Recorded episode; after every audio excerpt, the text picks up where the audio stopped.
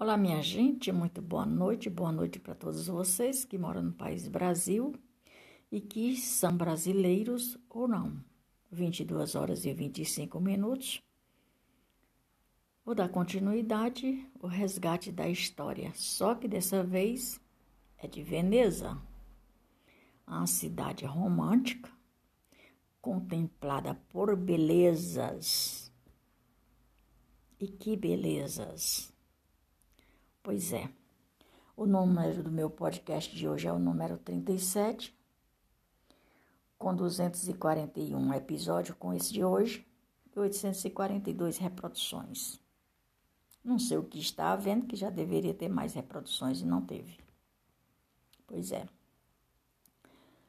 Tudo começou no ano de 452, quando habitantes do nordeste italiano se refugiaram nas ilhas de uma grande lagoa de grauas doce, de águas doces, de águas, grande lagoa de águas doces à beira do mar Adriático para escapar das invasões bárbaras que puseram o fim ao Império Romano. Nesse local, parte de uma região chamada Veneto havia dos 120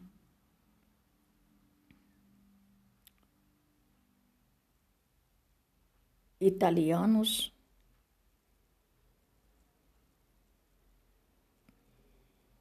Havia 120 esse aqui tá apagado.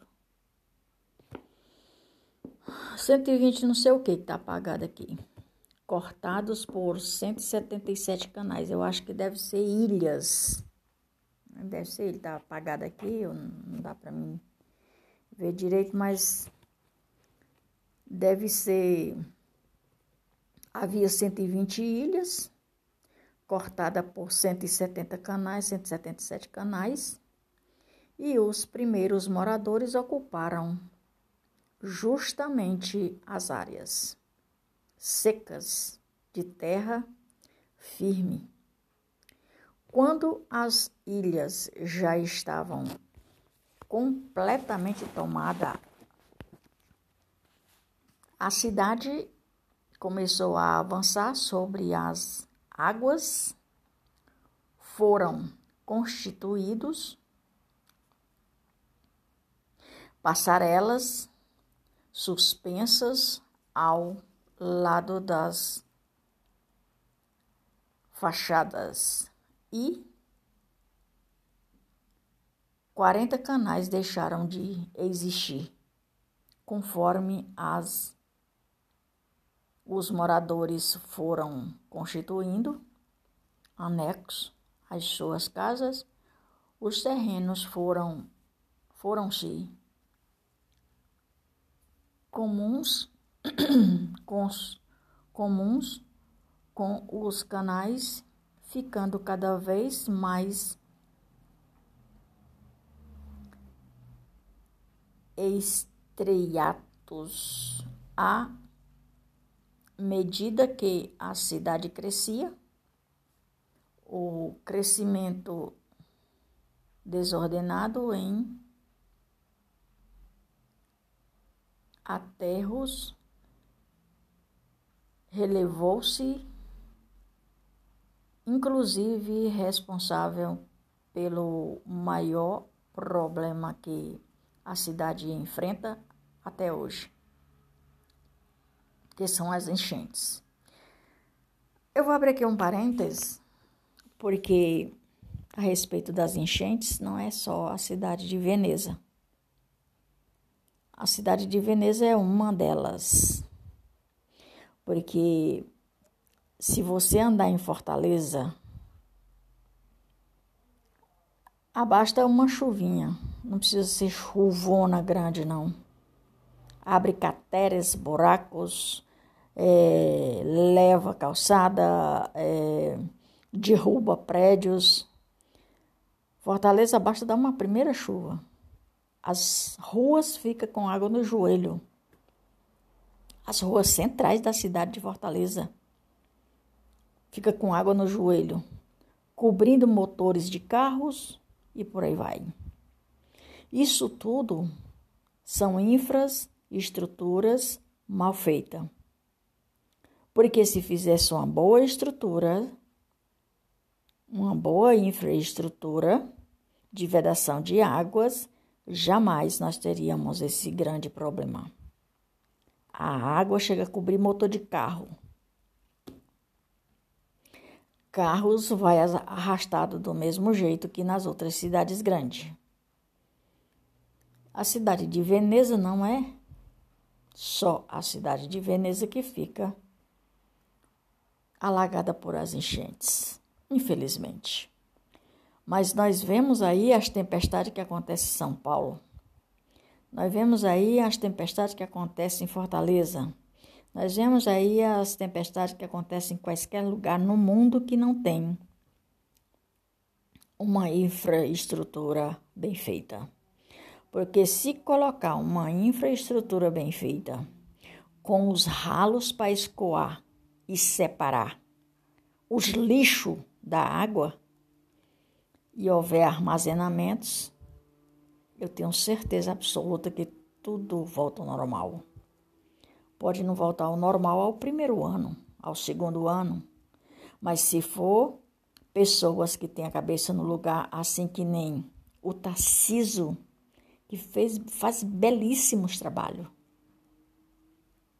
Os, as pessoas que são comandadas pelo Tarciso, Tarcisão, nas infraestrutura, não tem problema. Porque o cabra sabe trabalhar.